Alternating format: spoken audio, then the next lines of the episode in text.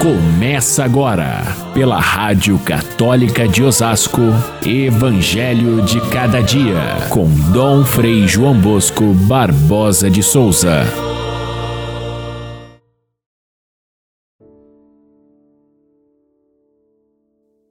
Disse o anjo a Maria: O Espírito Santo descerá sobre ti, e o poder do Altíssimo te cobrirá com a sua sombra.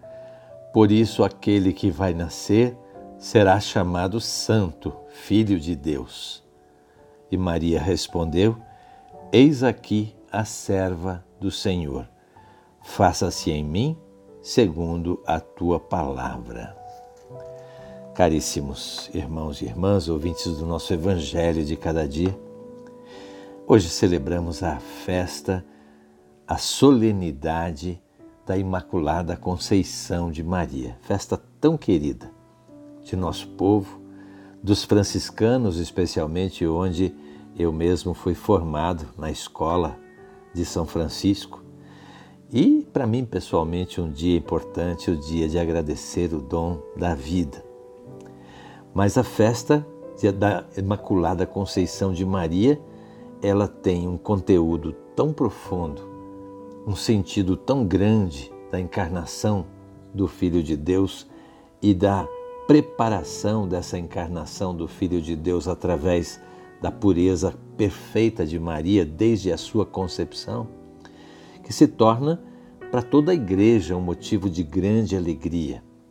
Mas eu dizia, foram os franciscanos especialmente que batalharam para que essa verdade de fé, tão antiga, conhecida já de tantos séculos, se tornasse uma verdade oficial da Igreja, um dogma, o que aconteceu através do Papa Pio IX, no ano de 1854, a declaração solene da Igreja de que Maria, em previsão ao nascimento de Jesus e à maternidade divina, foi preservada por Deus desde a sua concepção no ventre de sua mãe assim é o significado da palavra conceição, e foi preservada de quê? De toda a mácula, a mancha do pecado, inclusive o pecado original que marca todo ser humano que vem a esse mundo. Maria não teve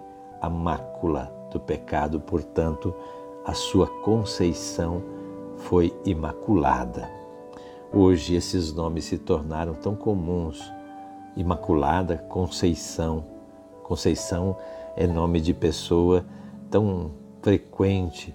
Imaculada é o título de Maria que, que mostra que ela, embora tenha participe inteiramente da condição humana de todos os seres humanos, ela, pelos méritos da maternidade de Jesus Cristo, ela foi preservada do pecado. Não teve pecado nem antes do, da sua concepção, nem durante, nem depois. Ela nunca foi, nunca experimentou o pecado em sua vida. Claro, Cristo merecia isso, ter uma mãe tão especial. E nós com isso ganhamos também um apoio fenomenal na luta contra o pecado. Temos na humanidade ela não é divina, ela é humana como nós, mas temos na humanidade um exemplo e um modelo a seguir, Maria, a perfeita serva do Pai, como dizia São Francisco.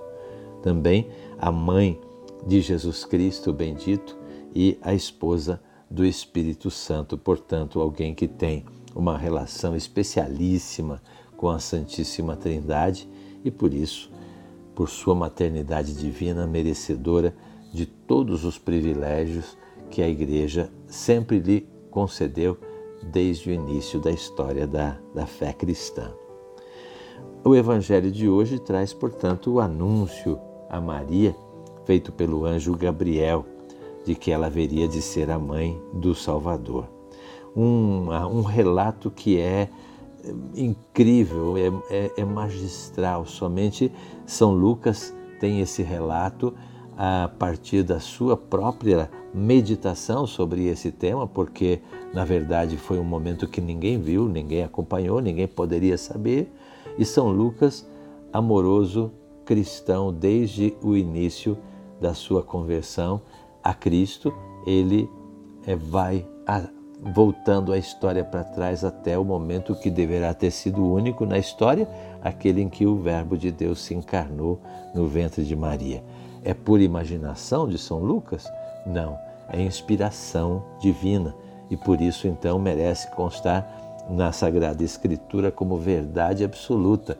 Maria, ainda tão jovem, tão é, imatura do ponto de vista da humano, ela é totalmente madura é, espiritualmente para Deus, para acolher o maior projeto divino, o nascimento de seu filho Jesus.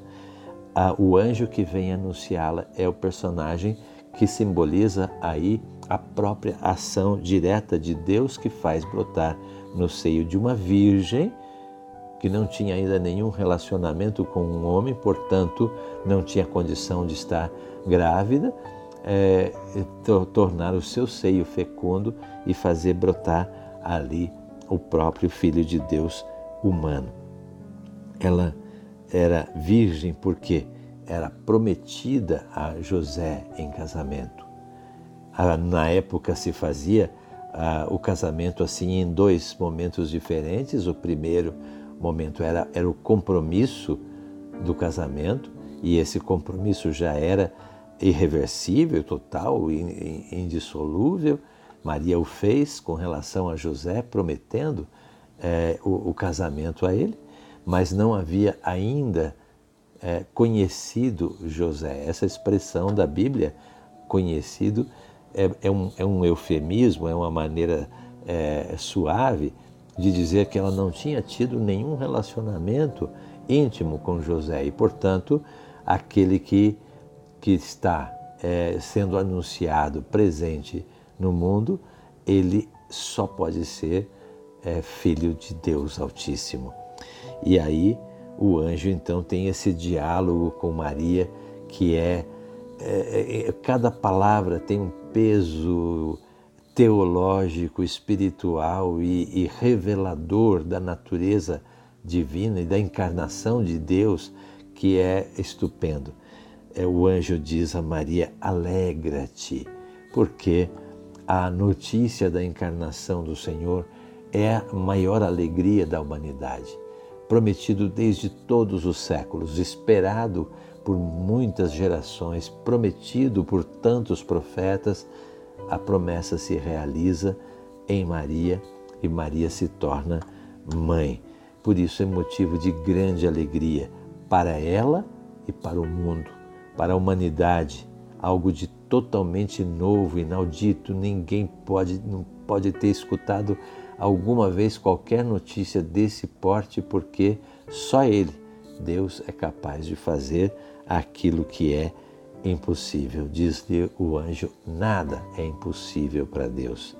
De fato, nós tantas vezes temos problemas difíceis, enfrentamos situações que parecem ser sem solução, nós muitas vezes nos debatemos é, nos nossos próprios pecados, pedir a Deus que, que nos, nos tire dessa condição e nos ofereça salvação, é algo que para nós é totalmente impossível, mas como para Deus nada é impossível, então nós nos colocamos à disposição de Deus com todo o coração aberto e acolhemos a sua santíssima vontade.